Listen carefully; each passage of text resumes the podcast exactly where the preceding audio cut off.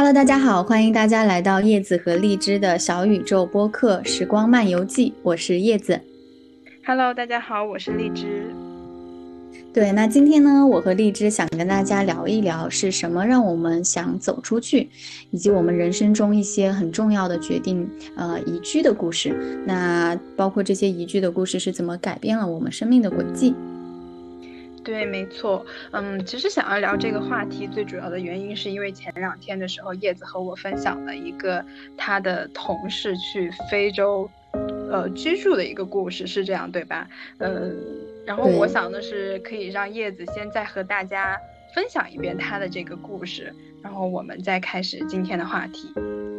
是，其实当时和荔枝在聊到我们第二期话题的时候呢，我就觉得，哎，这个移居的故事非常符合我们现在当下的一个状态，因为我和荔枝都是都是一个做出过人生中移居选择的人。那我是从国内移居到国外，那呃，荔枝呢也是从家乡到了大城市。那在这个过程中呢，就让我想到前段时间啊，就是在工作中有幸跟一个啊瑞典同事进行了一个访谈。那这个瑞典同事呢，他的故事非常有意思的点就在于，他作为一个瑞典人，那在瑞典看，呃，在我们看来，瑞典已经算是一个很慢节奏，或者很多人理想中的这个慢生活的一个国度了。但是他在这个过程生活的过程中呢，又会发现说自己更向往像非洲这样的一些国家，他们的那种人文社会和这个人与人之间的关系，那他会向往另外的一个生活状态。所以在这个过程中，他认识了一个非洲的朋友，然后非洲的朋友带他去那边旅行了这样的呃有个半个月的时间之后呢。他就做出了这个决定，要从北欧移居到非洲。那他现在的状态呢，就是生活在非洲的一个呃小镇上。据我访谈所知，他是在一个小镇。那还呃他自己居住的这个房子呢，是一个木屋。那这个小木屋的周围呢，就是一个。呃，接近森林、海边的这样的，对这样的一个一种，有在大家认知里面有一点世外桃源的这样的一个地方。但是呢，其实因为小镇很小嘛，人与人之间关系也很近。当时他跟我形容的这种生活呢，就是属于很慢节奏啊，然后大家人与人之间关系也非常的紧，联系非常紧密，互帮互助的这样一个小社区、小社群。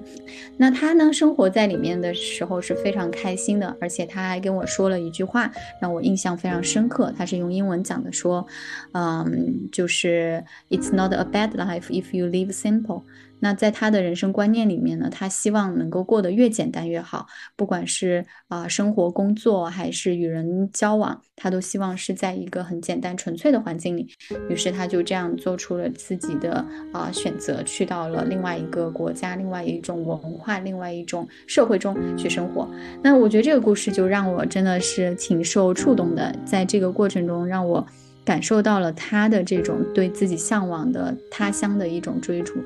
对，所以，呃，也让我有过很多的思考，呃，于是就提出了这个主题，跟叶子，呃，跟跟荔枝去探讨。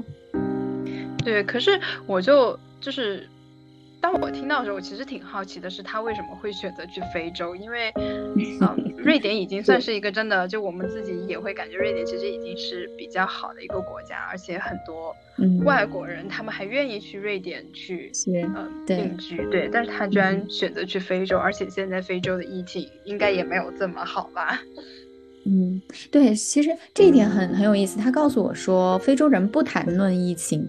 他说，即使是说可能他们那边也会有疫情，也会有新冠，但是他在他生活在那里的这几个月里面，几乎身边的人就没有去跟他去交流这种疫情的焦虑呀，或者是说啊，这种各种各样的这种呃，就是对于疫情的这种担忧。甚至他听说的案例每天也就只是就是几例的这种增长，这一点确实有点颠覆我的认知。我一直觉得就是在在那样的一个环境中可能会会比较难，然后可能防疫也好，或者这个事情会成为他们的社会的一个压力很大的一个压力来源。对，那他是直接就他的描述中不是？那他是直接就移居呃非洲了吗？他就不打算再回瑞典了吗？还是他只是去那儿短暂的住一段时间呢？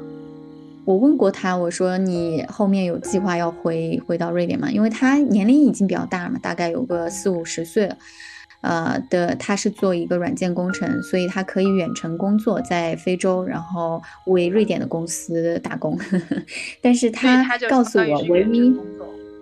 哎，对他，他他告诉我，唯一可能会让会让他有欲望回到瑞典来探亲访友的原因，就是他的女儿，因为他有一个女儿，现在可能刚刚结婚，会有小孩这样子，所以他他他还蛮神奇。我觉得他对瑞典已经没有念没有太多的念想了，他反而是对非洲这样的一个国家文化有着强烈的吸引力，就非洲这样的一个国家对他有强烈的吸引力，然后他会觉得那样子的生活方式，更加简单的生活方式会。更加啊吸引他，就在我们看来，可能瑞典已经在过着极简的生活了。对对。但他甚至觉得那样都还不够，他还觉得他还要更简单，就直接面向森林、面向海洋、面向就是最纯粹的那一些风土人情，是他最向往。真的很好，就很像《瓦尔登湖》里面的生活一样。对，是的。那那那荔枝，你在提到移居，就是去去到心心中所向往他乡的这样的一些人群的时候，你会想到什么呢？就当我提出这个话题的时候，你第一个想到的会是什么呢？嗯，其实你当时说这个话题的时候，我会觉得，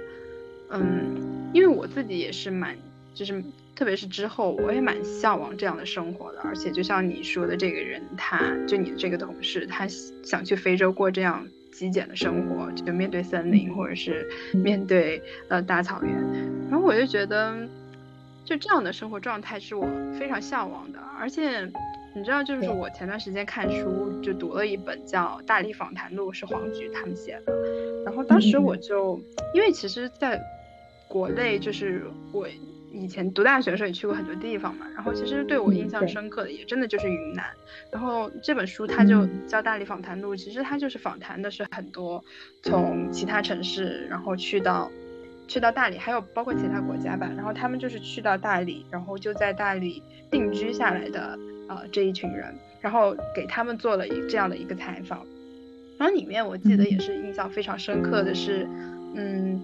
有很多就是比如说他之前是呃在杭州工作，或者在上海工作，或者甚至在北京等等这些地方工作，然后他们有一些人是旅居了很多地方，就是去环游世界呀，或者是呃去很多城市旅游等等这样的。呃，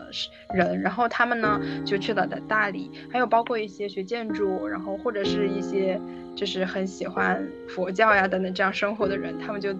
在这样一个大理的社区里面，然后生活了下来。然后呢，然后我印象特别深刻的是其中一个叫许嵩的人，他就是一个。嗯，旅居的，呃，他就是一个旅游作家，然后他也是去了很多国外的城市，包括他之前也在上海工作，后来他就呃走到大理的时候就非常喜欢，后来他就和他的一家人。嗯，还包包括他的女儿，然后他的妻子就都一起留在了大理，然后现在就一直都在大理生活。我就觉得这样的状态很好，包括他描述的那一些，就是我们包括我们所知的那种大理的风花雪月呀，然后还有很多爱音乐呀、爱旅行呀等等这样的人，就是定居在这里。我就觉得大理真的是很美好的地方，也算是一个宜居的故事吧。是是，我觉得大理算是，就是去大理的那些人们，应该算是我对于这个宜居也好，或者逃离北上广、逃离九九六这种，呃，高强度、高节快节奏的生活的一个典型的代表吧。嗯，尤其是在近几年吧，我觉得这个算是一个很热、很热、很热的一个很多很多人一提到这种旅居也好，或者是嗯这种生活，就想到的就是大陆上的生活。对对对对，是，而且我这也让我想到哈，其实我身边也认识很多，包括我现在在瑞典嘛，我也看了很多本地新闻。瑞典其实有非常非常多这种在路上生活着的人们，就可能嗯，就是颠覆我们以往的认知，一定要在一个稳定的一个家，一个一个房子里，一个就是呃怎么说呃嗯这种这种自己搭建起来的温馨的小窝里生活的生才才算是幸福生活。所以他们其实一直都在建。比如说，在船上生活，在森林中生活，在在在路上去露营般的生活，然后游牧式、迁徙式的生活，有各种各样这种他们去形容这种在路上的生活的呃名词，所以我觉得就特别有意思。今天想跟大家聊的，其实也就是这样的一个主题，就是什么这种不同的生活方式。对，而你知道，就是昨天正好是呃杰克凯鲁亚克的那个呃一百周年嘛。其实他当时最火的不就是那本《在路上》那本书嘛？然后就是非常向往这这种嗯在路上的生活，就像你刚才说到的这些，甚至可能比如说像你说的在森林里啊，或者在船边这样的生活，他还不一定是在路上，但是他们也算是抛开了一些我一定要去大城市什么朝九晚五这样的生活，然后去。呃，去过这种非常简单的、简约的这种生活，是。其实我们自身，我们也在践行着，呃，相对不那么安稳的生活，对吧？嗯，是。其实我觉得，在当我选择不考公务员，或者是呃不进企业、呃不进国企等等这样的一个行业的时候，可能我就选择了一种要有一点漂泊的人生吧。嗯，而且像叶子，你不也是吗？对。是是是，其实我也是相当于从国内辞掉了大厂工作，来到北欧。那当初是因为呃，因为爱人的缘故来到了这里，它是一个契机，但它可能也综合了我当时的一个想要换一种生活方式的这种愿望或者想法。可是你当时没有焦虑吗？你你就是对，因为我知道你当时是在腾讯嘛，然后你为什么愿意放下腾讯？比如说像我现在，如果你。要是能有这个机会进腾讯，我也还是蛮愿意进去的。但是，比如说当时为什么你就想要放下那样的国内的生活，然后去往北欧？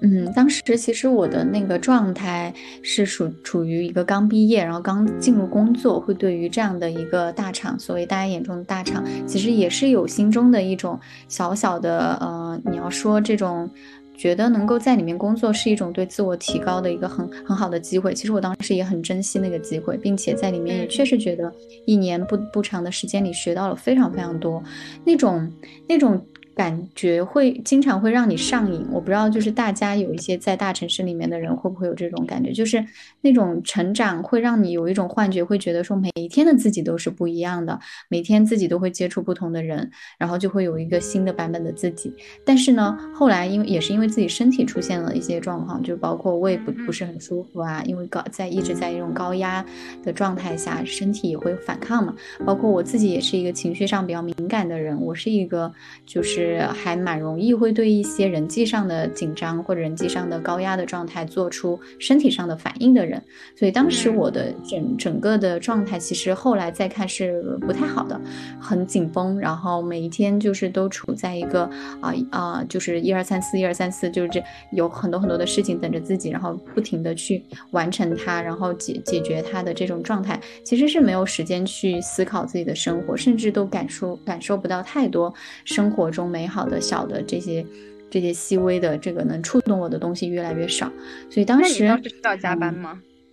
对对，嗯，加班没有太严重，但是确实我自己的整整个的状态是处在一个情灵灵感和创造力都有点枯竭的状态。那我觉得也是跟这种整体的环境和节奏有关，倒不一定非说是因为我在腾讯，可能是因为当时当下就是那种内卷的那种状态，会在我这种情绪比较敏感的人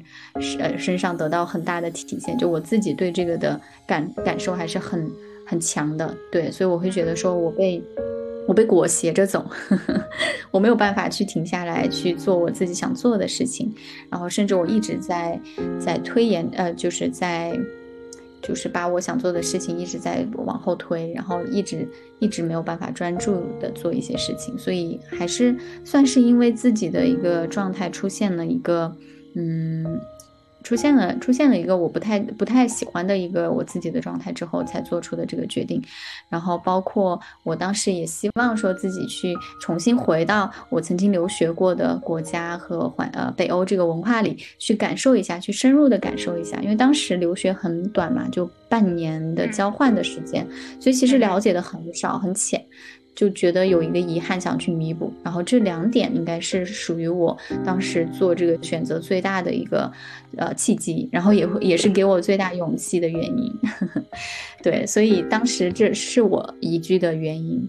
然后呢？会害怕吗？你当时做这个决定是？你会会你会担心，就是你去了以后你并不适应，然后因为嗯，你和你对象，你和你和树哥，你们两个当时其实也没有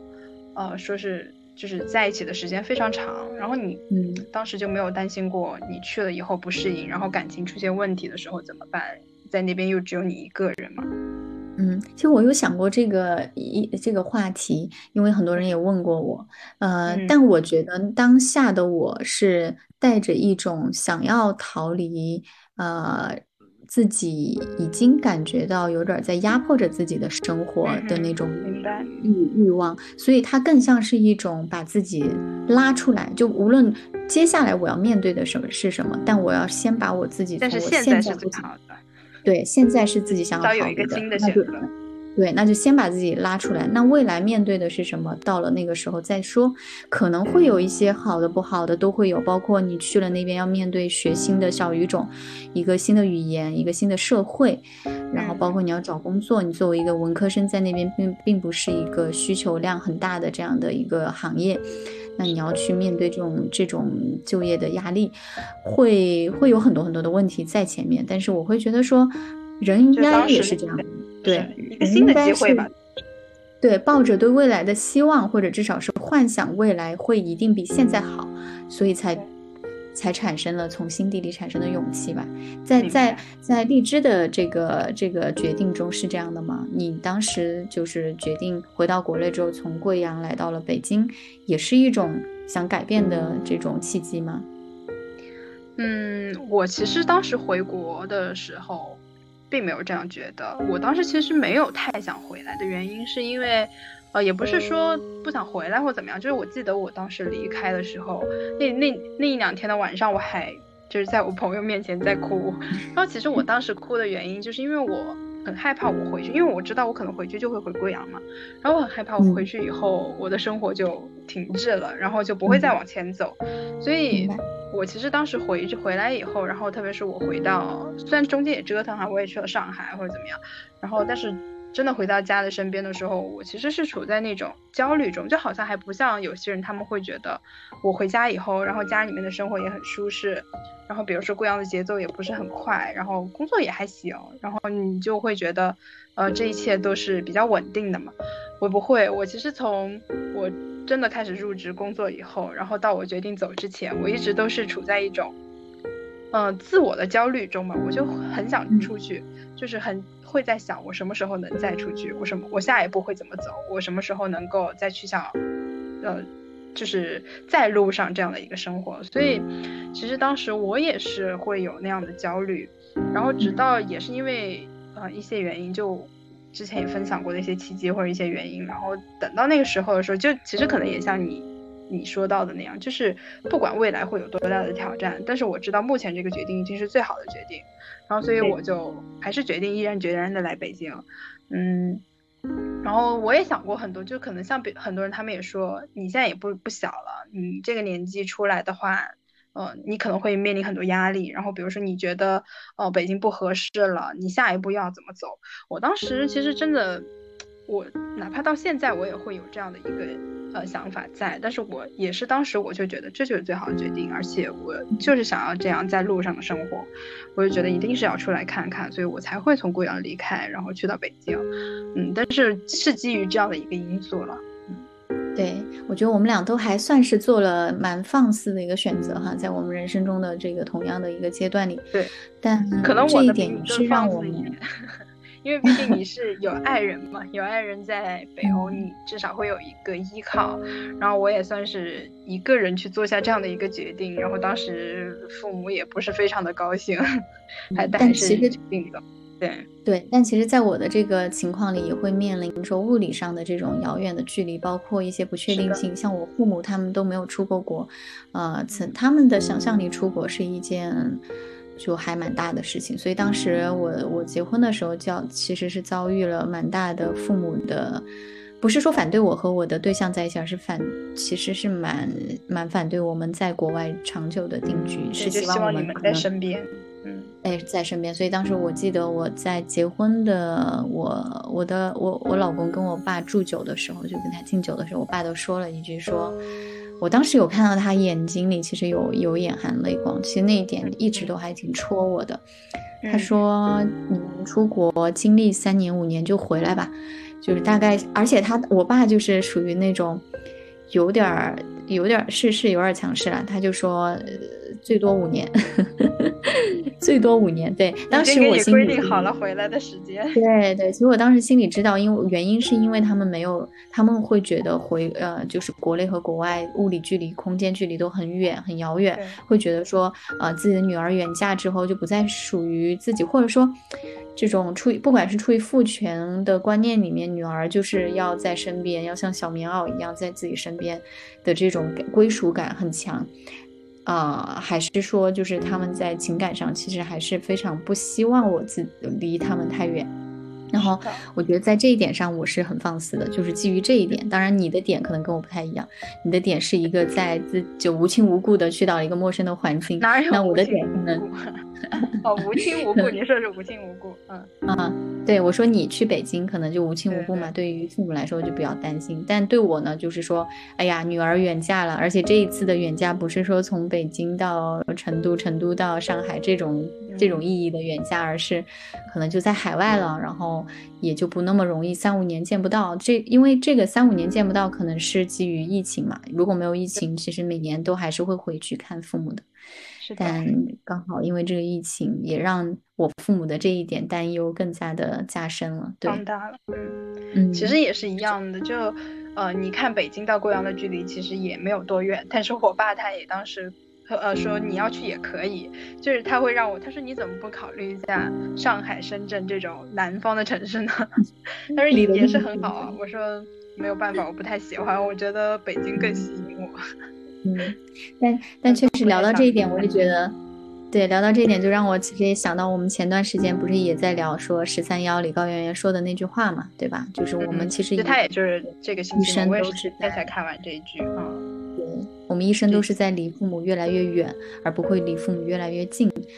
然后，其实这个听起来是有一点伤感，但是确实它是我们人生都会面临的议题。我们一生都要学习跟父母慢慢的分开，去找到自己的人生方向和自主自己的人生。所以确实，对我们俩，我们俩在做这件事情，但其实也还是有很多的难处，并不是完美的，并不是那个那句话叫什么来说，并不是一劳永逸的选择吧，对吧？对，嗯嗯。但是，嗯，也很正常。而且这个其实，在于今天来说，我们俩并不是个例，而是有很多的人，他们都做出这样的选择。就是，可能有一些人也是，比如说，可能像我最开始做出那个决定一样的，我就是想离家远一点，我想去过自己的生活。然后有一些是可能会是想要去体验更多人生丰富性。嗯，包括像你可能说到的，你那个非洲的同事，他就是觉得想体验一个，应该是想换一个地方生活一下，想体验一个。更不一样的生活，所以他就离开了瑞典。嗯，包括像我们刚才说到的很多这些去大理呀，或者是去，呃，去丽江等等，去各种各样城市，去呃去到国外的这些人，他们做出这样的选择，就是这样的一个旅居，这样一个宜居的生活，其实是越来越多的人在去做选择的。啊，是对，而且这种可能性好像也。刚刚提到了疫情，让我们跟父母的关系，可呃，跟空间的距离和时时间距离有拉长、拉远、拉长。但是呢，另一方面，我觉得疫情也给了我们一些契机。你看，包括我说这个非洲，呃，选择去非洲的这个瑞典的同事，他之所以能做出这个选择，也是因为疫情给了他这个远程工作的机会。那么他不用说完全的抛弃掉自己在瑞典拥有的一切生活或者职职业上的规划和方向，甚至他来说并不是一个新开始。对，保留自己工作的同时，他只是人人人本身物理的离开了这个环境。对，所以我觉得这个还挺好，也算是疫情给到我们的一个一个机会。包括他他说其实很有意思，他说他他不看社交媒体的，他也基本上就是不不，他坚决不会。打开就是所有的像 Facebook 啊、Twitter 这些东西，他不看的。他只是说可能一些必要的新闻可以在就是呃电视上 follow 一下这种这种方式。但是他的生活，他说他希望把自己的生活保持在尽可能极度简单的状态。对这种状态对他来说是最幸福的。对，包括他也说。嗯，其实他在那边的生活，每天也就只是下班之后关掉电脑之后，他也不会去看手机、看屏幕，啊呃，就不会再去打开所有的这种电子设备，都是去去到海边游泳、去森林散步，然后去跟本地人去聊他们的人文社会的，了解他们的这个习俗。然后有一点很感动我，就是他说，他最后他希望去帮助非洲的儿童去学习编程，因为他自己是呃软件工程师嘛，对，所以我觉得这一点也是他在另一个社会和文化中去到了他乡之后，依然带着这种对对一种更更有意义的生活的追求吧，我觉得是非常的触动我，嗯，对，只是他这种生活，我觉得就特别像《瓦尔登湖》的那种感觉，就是。抛掉一些社会对一些社会世俗的一些东西，然后去过一种世外对世外桃源的那种生活，但不是每个人都能做到这样的生活的。甚至，嗯，像我自己也是，就当时你也知道，我去那个阿比斯库，就是瑞典最北边的一个城市，就那个城市是每天都可以看极光的，就特别是到冬天以后。然后原计划我是要在那里待半年，然后但是当时也是因为就是处在一个。要找工作的一个阶段，所以其实虽然是非常好的一个风景，然后我自己却会非常的焦虑，我就觉得我没有办法放下我所有的就是追求和一切，去真正的去体验那样的生活。然后就比如说像你说到你那个同事，他就非常沉浸的去体验那样的一个生活，然后大自然也好，拥抱大自然也好，就是放下手机，就是可能没有心，他对他来说应该是没有那种焦虑的感觉的。可是当时在我的心里，我就觉得我好焦虑，我好焦灼。我就虽然说生活是如此的惬意，可是我内心是如此的焦虑。然后我都会再看看什么工作呀，然后我每天是不是要学点什么，就没有办法很好的去享受那样的一个环境。于是，我也是一个半月的时候，对，然后我就决定我还是要暂时先离开了。然后其实你现在问我后不后悔，我还是有一点后悔。我觉得这样的半年真的。人生中很少会有这样的半年，然后但是也不后悔，因为我觉得我要是没有离开的话，然后可能又可能选择就会走向另外一条路吧，然后可能就不会像现在，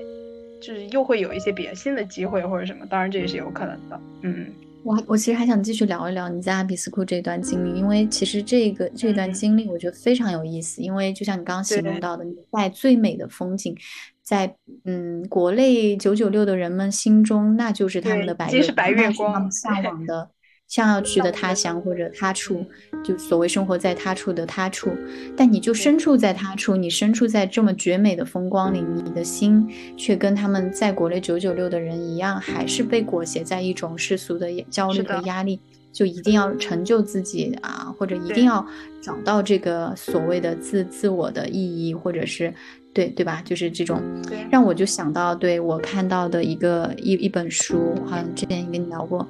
他是一个叫彼得梅尔的作家，他他辞掉纽约广告业高管，带着太太和狗定居到了法国南部，然后去写了这样一本畅销书，就是在普罗旺斯的生活。那他就是一个就是远离尘嚣，然后田园式的生活。但为什么他在当时的当下的情境里面可以去就是真的沉浸在里面，然后放放放掉这种焦虑和压压压力？去真的去沉浸在里面，我觉得可能是因为人生的阅历吧，就到了那个阶段，他真的已经走过了好多好多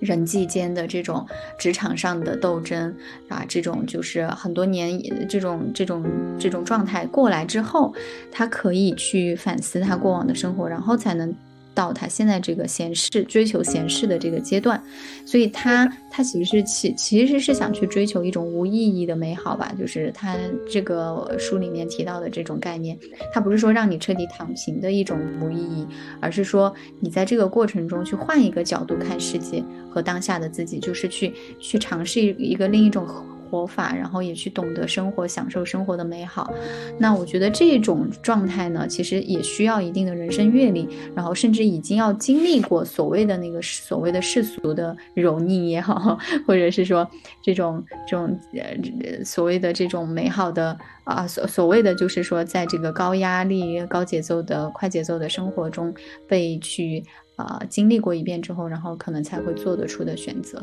嗯，你觉得？所以你觉得？所以我觉得你说的这个，对，就是这种无意义的美好，就是非常重要。因为，嗯，可能在我现在的生活中，就是我我们通常所所说的就是，可能你要先入世，然后再出世，就是你都没有去体验过社会上面的一些东西。比如说，可能我现在确实想追求一些，呃，个人的成就感，不管是工作上的还是。呃，别的什么方面的，那我就觉得可能这个并不是一个阿比斯库那样的一个呃瓦尔登湖那样的一个田园式的生活能给我的，对，所以我可能现在是有这样焦虑的，但是，呃，当然这并不意味着我就呃非常的想要去获得一个怎么样的社会地位，或者是想要赚多少的钱，呃，但是我只是想要去有这样的一个经历，然后确实我也是会这样感觉，就是可能。等到比如说五年、十年，然后我确实经历了这样人生的这样一段，嗯，就是成长以后，然后当我再去做出选择，然后走上在路上的生活的时候，可能我会有更不一样的心态去。呃，能够放下一些世俗的东西，去体验真正的这种无意义的美好。嗯，对。所以你看啊，像我们看到的那些所谓的辞去大厂工作、高管职位，然后去呃从体制内跳出，从那种安稳的国企中跳出的这些人啊，后来选择去不管在路上做旅游自媒体、做创业、做做各种各样的这种。所谓网络网啊，互联网游民吧。我现在有一个概念，大概就是说去做这种从事这种自媒体，但它它其实是一种啊在路上的生活。那像这样的一些人群，他们也是经历过这个 曾经的高压的一个状态，然后被压到一定的。呃，地步之后反弹的时候做出的选择，这就有点像我刚刚形容我当时的一个状态，其实也是一种在高压的状态下，觉得自己身体和情绪、身心都受到了一个挤挤压，然后已经到不能再挤压的状态的时候，它是一个突然的这个做出的反弹，就是你自己啊这种身体的防御机制也好，还有你对你自己的这种感受，已经到临界点了，对吧？所以可能真的是这样的，对。但是其实我你说到这里，我的感觉是，可能这部分人就是包括像你当时，你会觉得就是是有一个新的机会来了，所以你要逃离现在给到你压力的这些东西、这些生活。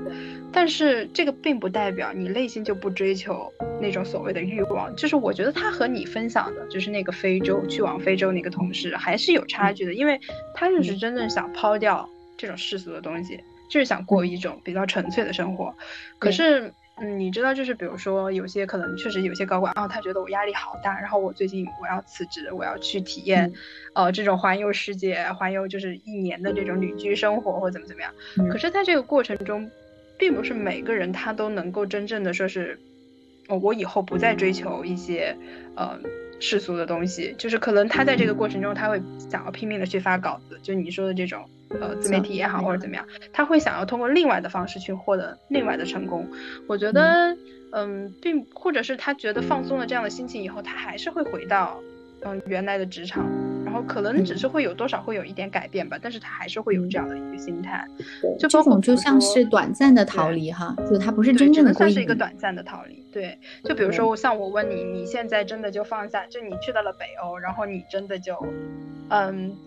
不想要一个事业上的成功，或者是不想要一个个人的成就了吗？嗯，其实也不是，对吧？其实像我们，我们内心还是对自我实现的这种渴望是很强烈的。那像我的同事，我我提到这个瑞典同事，他倒是给我一个全新的感觉，他就是就渴望去一个全全新的文化中、人人文社会和生活方式中，并且百分百的投入其中。那我觉得他这个是真真真正的去有一种过上了采菊东篱下的所谓归隐的生活。我觉得他这是真正放下了一些东西。对，而不是说去换了个地方去再，只是换了环境，只是换了个地方去，同样的去陷入到一些焦虑中。那其实我也在想，我们和他们的一种区别。或者是说，为什么我们还不能做到？一个是因为刚刚我提到的这个阅历，也许我们经历的还不够，呃，或者说能够让我们去触底反弹的这些经验还不够。但另一方面，我也在想，像他其实，在瑞典也没有经历所谓的那种被挤压，或者是九九六的这种生活。他其实并不需，在我看来，外界给他的压力不是他去做出这个，呃，逃离的主要的原因，而是他内在的这个。选择，他就觉得我是属于那样的文化、那样的社会、那样的环境的，那我我就我就渴望，所以我就去做出了这个主主动的选择，而不是说被外界的环境所被迫的去 push 到了对那个状态。觉得这个还是知道就是对，你知道我当时在读那个《大理访谈录》的时候，就他第一个访谈那个就许嵩嘛，然后他其实当时说了一句，他说，嗯，就是当一个人，然后一家人举家搬到大理，这样。从这样的一个举动，基本上就可以判断为他和一般的成功价值观决裂了，不然他就应该在北上广。其实我当时听，就是读到他这句话的时候，我自己也在旁边做记录嘛，我就觉得，嗯，难道这样我逃离了，或者是我去到了大理定居，我就真的代表，呃，我和这个成功价值论远离了吗？我觉得不啊，而且比如说像我，我真的来到北京、上海，就真的代表。我是想要去获得成功吗？我是有这种成功价值论的影响吗？我觉得好像也未必。我记得就是，嗯，前几天的时候，我也是和我老板吃饭的时候就聊过一个聊过这个话题嘛。因为当时我也是觉得，我和别人在聊的时候，我也会觉得，我其实来，比如说像我来北京，我并不是想要，呃，真的去，比如说买房呀、买车呀，去追求这种好像，呃。物，呃，财富上的一些成就，或者是对一些成功，然后我也不想获得什么地位，不想去当官呀，或者怎么怎么样的，那我是不是我其实是过的是一种躺平的生活呢？我其实根本没有想要追求什么。然后当时我老板他也是说了一句，他说，嗯，其实你这也不叫躺平，而是你其实是想要在这样的大城市里面去追求一些。就是更多的意义，社会意义吧，就是精神价值的东西。比如说，他说，嗯，像你要举办一场活动，你在贵阳，你就可能觉得很难，因为你要想见什么明星或者想做什么策划，你可能要花很长的时间，甚至你也不可能去接触到那个关键的人物。比如说，我想要请易烊千玺来做代言，就你可能在贵阳是很难实现的事情，但是在北京就不一样，就是这样的事情，只要你想，它就一定会可能实现，而且。可能会是一个很短的周期，但是所以比如说你想要请易烊千玺来做代言或者怎么样，就完全是可以去想的，而且也是可以能够做的。但是你可能在贵阳就不会。但是我觉得这个当时他一说完，其实我就觉得啊，有一种豁然开朗的感觉。我确实来北京，并不是说是我真的就躺平了或者什么，而是我真的也不是我真的要去追求什么成功，而是我可能从中获得了一些精神上面的嗯思维的开拓吧，我会有这样的感觉。嗯，可以，也说，也就是说，你其实也是向往那样的环境的。其实你希望说能够跟喜欢的人和事，还有这些东西在一起，而你喜欢的人和事，又在另另外的环境中，就是更更能够去接触到，所以你选择了北京这样的环境。但是呢，我觉得，嗯，不是，我觉得你说的这个只能说是其中的一个吧，就像，嗯。首先也是刚才说到的，就比如说像在北京，我可能暂时意义上的我可以入世，我可以体会到更多的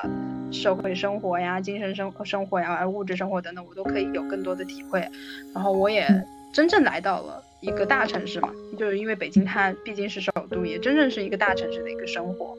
嗯，但是它是不是我一辈子的选择，或者包括其实我和你平时在分享的时候，我也没有想过说是我会在北京。一辈子留下来，可能也就是三五年，五五到十年，然后这这样一个阶段过去了，我也会有下一步的选择，但是去往哪里我不知道。然后我甚至最近都想，真的要不要去找个地去种一种，我觉得也挺开心的。山居岁月，对，其实我我刚刚听荔枝聊，我因为我自己也在想嘛，最近有跟小谢在聊这个话，我的我老公在聊这个话题，因为这个话题一直贯穿我们认识始终，就是他是他其实是一个。无意义的人生的拥护者，就是在他的生活、他的生活哲学里面是不应该去刻意的寻找意义的。这件事情对他来说是不应该的，或者他他觉得不应该被这个东西所绑架。但在我的前半生，或者在我懂事以来的生活中，一直是在去找我的意义，我的。所谓的所谓的我，我觉得我我被我的使命在哪里？因为我看过很多像我们啊比较比较尊敬或者比较欣赏的一些我们圈内的一些人士，包括做公益的呀，做自媒体的，做一些内容创作的人，嗯，他们给我们带来的这种感受就是，好像他们就会知道自己的使命就是在写作，或者自己这一生就要做性教育，自己这一生要帮助这个农民工。或者就是他们会好像又会有一种很强的使命感，就找到了自己使命感，所以就总觉得他们的工作一定是很有意义感的，很有动力的。那实际上，也许他也不一定就是我们想象中的这种样子，因为我刚刚提到了，就是这个在普罗旺斯生活的这个畅销畅销书作作家，他写到的一个一个点，让我非常的嗯，就一下子有点有有点反思的那个触触动了我的反思。他说，就是普罗旺斯的一种生活哲学是，只有对整件事不抱有太大希望的时候，才会偶尔收到意外的惊喜。这就是他们的生活哲学，也就是说，不要去强调一种有意义感的美好，而是要去过一种无意义的美好。也就是你不去强调这个东西，你不会去给它加上一个 title、一个标签、一个名字，你只是会就是这样子漫无目的的去生活，偶尔在这个生生活中，呃，去享受那种突然突然出现的这个这种美好。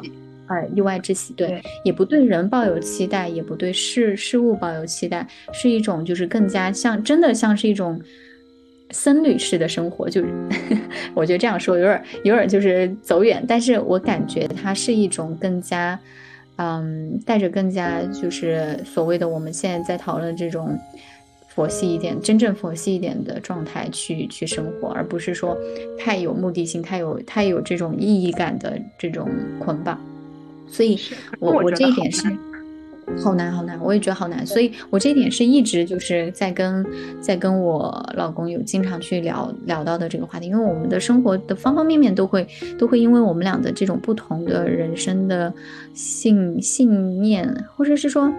不同的人生哲学吧，会呈现出真的很不一样的处理方式。人人就是对待人人或事的不同的处理方式。因为在我看来，他就不会生气，也不会失望，也不会有很大的这种情绪上的。包括我之前说，也许我当时在腾讯工作，并不需要那么压力那么大的，但是为什么我就会给自己加注那么多的压力？因为可能我对人对事有期待，嗯，对，然后我就会失望，我就会有这种很强的情绪上的消耗。实际上，如果你是一个更平静的这种状态，心理上的状态的话，无论你在哪里，你在腾讯工作，还是在一个，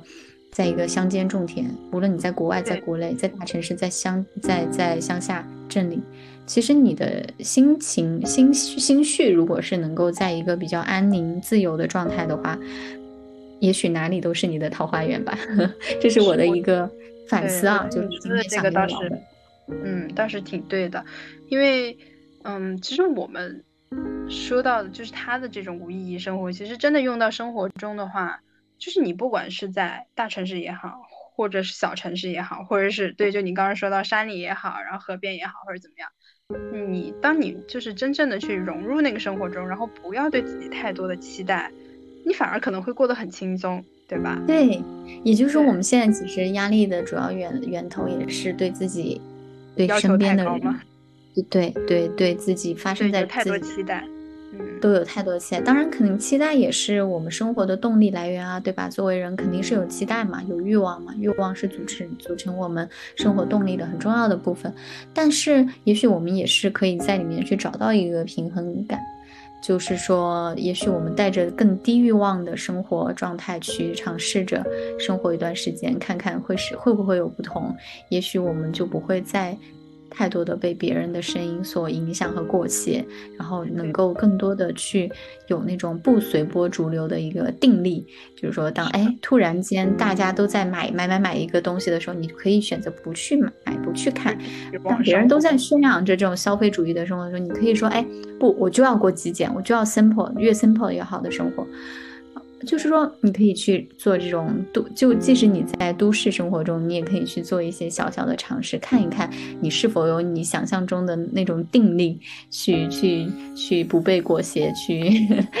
去过自己想要的人生。对，你知道，就我今天早上都还在想，就你说的这个极简的这个，我今天早上都还在想，我说，因为我最近也是买东西买很多嘛，比如说夏天要来了，然后我也是想买各种裙子，然后新的鞋子或者怎么样，然后我也是在想，因为有一段时间，特别是在瑞典。那段时间，我真的是到过到后面，我已经过出这种极简生活来了，因为就觉得一个是你也买不到什么好东西，二一个是觉得没必要。然后但是回来以后，就是你又会比如说被淘宝呀，或者是被等等这种，你就觉得啊，我要穿的漂亮一点，我要想穿新的东西，我就觉得。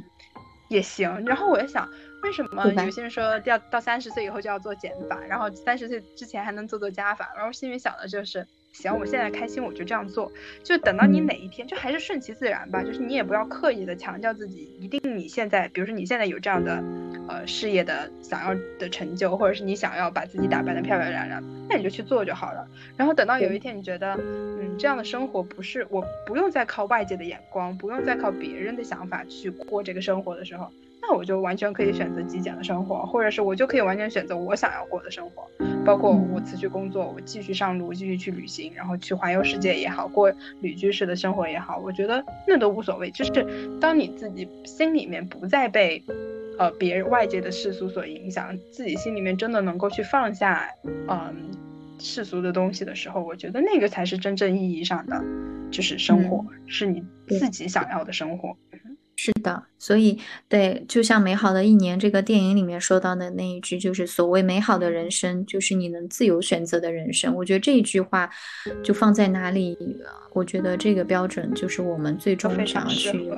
对找寻到的一个状态。然后我觉得，嗯，我们其实我们俩还算，我们俩其实也是一个会受环境影响的人，就相对于一些真的是像我形容的这个。呃，去非洲的瑞典，呃，瑞典同事，包括像我老公他们这样的人，我觉得是，呃，是更少受环境影响的人，在我的感受里。但其实我们还是会多少会受到身边环境的影响，但这个我也觉得是一种，是一种过往的人生经历啊。造就的今天的我们，我们也要去接纳我们现在就是这样的这种人，然后我们也，嗯，我们也要去接纳的同时，我们也要去去感受这样的人人生，也也许也会有一些不一样的精彩，对吧？我们的人生就可能多样性嘛。对对，我们的人生可能就会更加啊，就会更加随性一点，真的是想到哪儿就就就做到哪儿，或者是突然间有一个想法，就会想要去体验去尝试，然后可能有做过各种各样的尝试，最后呃也没有说一定就是有那种。就就一定要定下来的那种感觉，稳定下来、安稳下来的感觉。也许我们一生就是这样子，流浪式、体验式的实践，然后到最后，我们我们会收集各种各样的一些片段、人生片段。最后，在我都想到过，就是在我如果最后人生的最后时刻，在过电影一样一样的，就是回顾我的人生中，它可能真的是一个非常细、非常碎的这种一段一段的人生片段拼接在一起，但是。为何不可呢？对吧？也许他他就是我我的我的人生。是的，就像我之前就特别想，呃，我之前就特别梦想着我我会有一个我自己的民宿，然后这个民宿是当我在我去了很多城市，去了很多国家，然后我回到就是我定下来一个我非常喜欢的地方，这种感觉就非常像那个。呃，陈粒的那一首《莉莉万香》那首歌，嗯，然后还有包括像我特别喜欢的一个博主叫猫粒，他们就是，可能先是去体，你可以去体验各种各样的人生，然后当你真的发现某一个地方、某一个城市、某一个人是你喜欢的、是你爱的，你就为了他，或者是你因为这座这座城市然后留下来。留下来以后，你可以就在那个地方，我拥有一个我自己的民宿，或者是我自己一个小小的，呃，咖啡馆也好，工作坊也好，等等等等这样的一个地方。然后我就会和来到这里的人进行对话，进行交流。我觉得这是我，就是到现在为止，我也还是会非常畅想、非常希望的一个。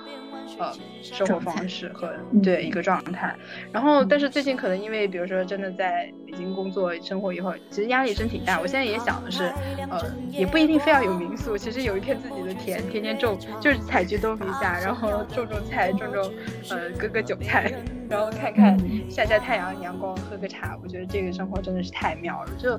可能不是这短暂一两年我能实现的，但是我觉得这一定是我希望的四五十岁、五六十岁的状态。对，所以其实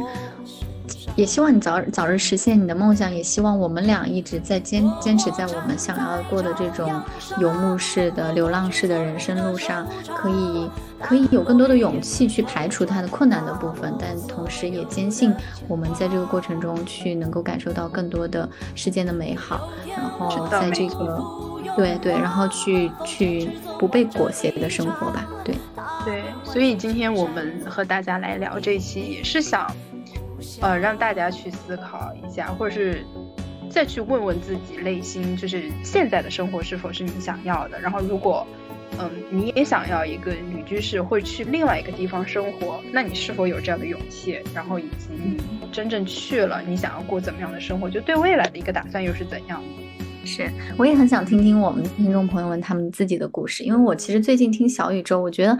我我好喜欢啊，我好喜欢听别人就是讲述自己人生的时候，对，因为我觉得每个人，我之前听许知远说过一句话，就是啊，哎，不对，许知远采访刘擎教授的时候，刘擎教授说到的一句话，他说所谓的自我，就是你可以讲述一个连续的一贯一以贯之的一个故事，关于你自己的故事，我觉得这个就非常触动我，因为我觉得。的像我们在聊天过程中，我们会发现有很多我们的想法总是会重复的出现，嗯，或者我们在在讲述我们的人生观的价值观的时候，会有同样的内容再次的出现，这这就说明其实我们还是在还是在讲述一个连贯的故事，关于我们自己的故事，所以就是我们坚持自我的过程。也许这样多多多多的去坚持，呃，去讲自自己的观点和故事过程中，我们也是在树立我们自我吧。我觉得是的，没错。嗯嗯，我就想听一听大家的故事，所以如果大家的故事有一些关于你曾经做出的很放肆的、疯狂的、所谓的就是移居的，在去他处逃离的生活，那可以分享给我们，让我们听一听你当初是为什么逃离，那你逃离之后的生活又是怎么样的？对，然后你现在是处在这种无意义的生活、无意义的美好的生活的状态，还是你仍然？为你的选择感到焦虑和焦灼，然后我们一起交流，共同成长，这也是我们在《时光漫游记》中想跟大家一起去在精神的同文层中相互汲取能量的原因。对，所以今天呢，就感觉聊得还挺开心，然后也希望大家在这个过程中跟我们一样，呃，享受到这种精神交流的快乐。对。是的，那今天这一期我们就到这里结束了，也是因为一个小小的话题引发了我们两个，就是就这个话题的一些讨论。然后不知道现在的你是怎么样，就可以在评论里面告诉我们哟。是，那我们下期见啦，拜拜。好，下期见啦，拜拜。